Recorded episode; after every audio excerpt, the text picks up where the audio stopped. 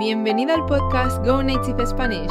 Soy tu profesora Raquel y si quieres mejorar tu español de los negocios solo tienes que seguir escuchando. Episodio 9. Noticias de negocios. Comercio electrónico en España. ¿Te gusta estar al día con las últimas novedades del panorama económico? Hoy te traigo una noticia de actualidad en España, recogida por los periódicos nacionales más importantes.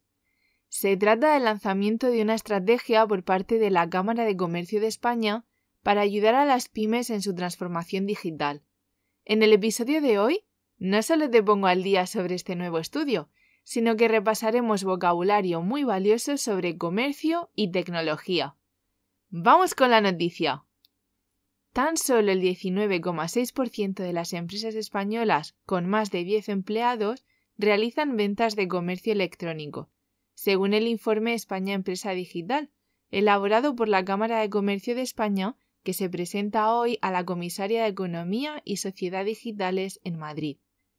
El presidente de la Cámara, José Luis Bonet, ha subrayado en rueda de prensa que la clave está en implicar a las pymes y que haya una conexión con las administraciones para fomentar la colaboración pública-privada.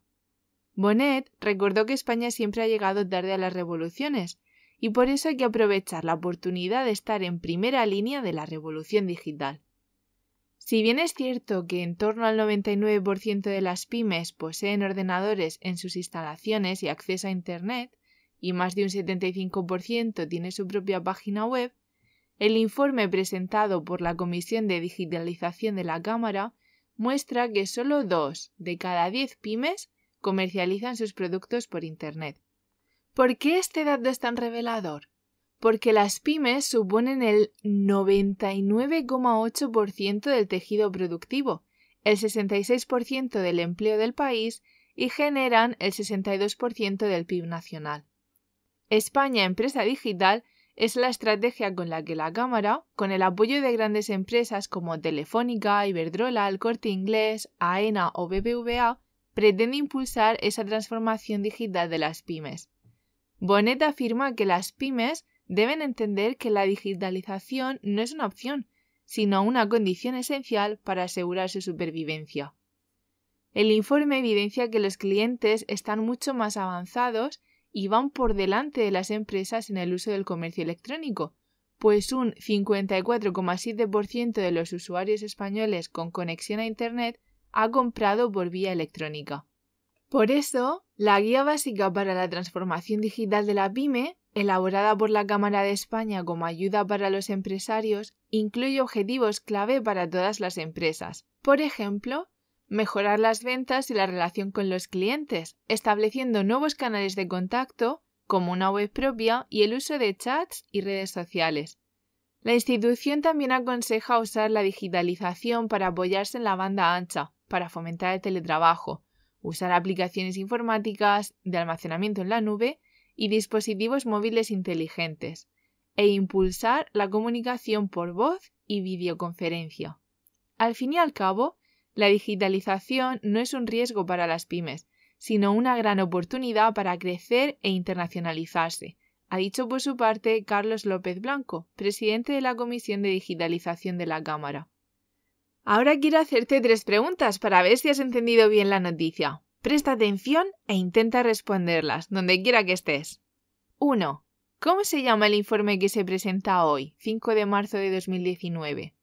2. ¿Qué problema existe en cuanto a las pymes y el comercio digital? Y 3. ¿Qué objetivos se plantean en la guía básica para la transformación digital de la pyme? ¿Lo recordabas bien? El informe desarrollado por la Cámara de Comercio de España se llama España Empresa Digital. En segundo lugar, el problema radica en que las pymes, que son un gran motor de la economía española, aún tienen mucho por delante en el comercio digital. Por último, entre los objetivos se destacan mejorar la comunicación con los clientes a través de las TIC y el uso de aplicaciones, sistemas y dispositivos que giran en torno a Internet e implican una mejora en la gestión de las empresas. Pero, para aclarar mejor los conceptos, veamos el vocabulario relacionado con el comercio. ¿Puedes explicarme qué es una cámara de comercio? La Cámara de Comercio de España es una institución al servicio de las empresas y los emprendedores. Así pues, posee funciones de carácter consultivo y colabora con la Administración Pública. La Cámara de España ofrece diferentes programas de ayuda a empresas y autónomos que se engloban en dos grandes objetivos, la mejora de su competitividad y el incremento de su internacionalización. Su sede se encuentra en Madrid. Otra combinación léxica clave ha sido el comercio electrónico, que consiste en la compra, venta, distribución y suministro de información de productos o servicios a través de Internet con grandes ventajas para ambos, empresas y clientes. Las empresas tienen acceso al mercado mundial, reducen los costos de comercialización y llegan a clientes potenciales, mientras que los clientes ven la posibilidad de que se escuche su voz, acceden a una gran oferta en el mercado y controlan mejor los precios y la transparencia. PYME, por otro lado, es el acrónimo de pequeña y mediana empresa. Pequeña y mediana empresa. Por lo tanto, para catalogar una pyme se tienen en cuenta varios factores. Los efectivos de la empresa, sus empleados, el volumen de negocios anual y el balance general anual, por un lado, y el volumen de recursos externos a los que tiene acceso, por otro. Dentro de las pymes se distinguen tres grupos. Las microempresas, que cuentan con menos de 10 empleados y cuyo balance anual no supera los 2 millones de euros, las pequeñas empresas, con menos de 50 trabajadores y un balance anual no superior a los 10 millones de euros, y las medianas empresas, con un número menor a 250 empleados y un balance anual no mayor a los 43 millones de euros. En lo que tiene que ver con los términos relacionados con la tecnología en esta noticia son también numerosos. Ordenadores, banda ancha, teletrabajo, aplicaciones informáticas, almacenamiento en la nube y dispositivos móviles inteligentes, entre otros. Expliquemos tres de ellos. ¿Adivinas lo que significa la banda ancha? El ancho de banda en Internet se refiere a cuántos datos se pueden enviar de un punto a otro en un tiempo determinado. Normalmente esto se mide en bits por segundo.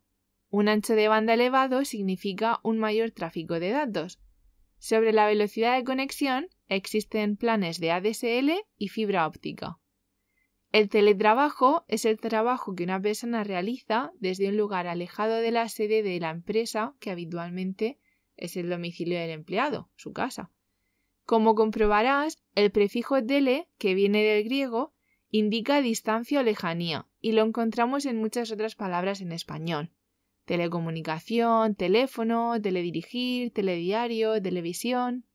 Por último, una aplicación informática es un programa que permite a un usuario utilizar un ordenador o computadora con un fin específico. Las aplicaciones suelen ser soluciones informáticas para la automatización de ciertas tareas complejas como la redacción de documentos o la contabilidad. Y hasta aquí el episodio de hoy. En la descripción encontrarás los enlaces a los archivos PDF con la estrategia España Empresa Digital y la guía básica para la transformación digital de la PyME. Me encantaría conversar más sobre este y otros temas de actualidad contigo. Para ello, reserva ya una clase de prueba a través de mi web gonativespanish.com. Muchas gracias por escuchar el podcast Go Native Spanish. Desde España, tu profesora Raquel está aquí para ayudarte en el desarrollo de tu carrera profesional. ¿Quieres seguir escuchando más episodios como este? Pues déjame una reseña de 5 estrellas en iTunes. Que tengas un día genial y nos vemos en clase.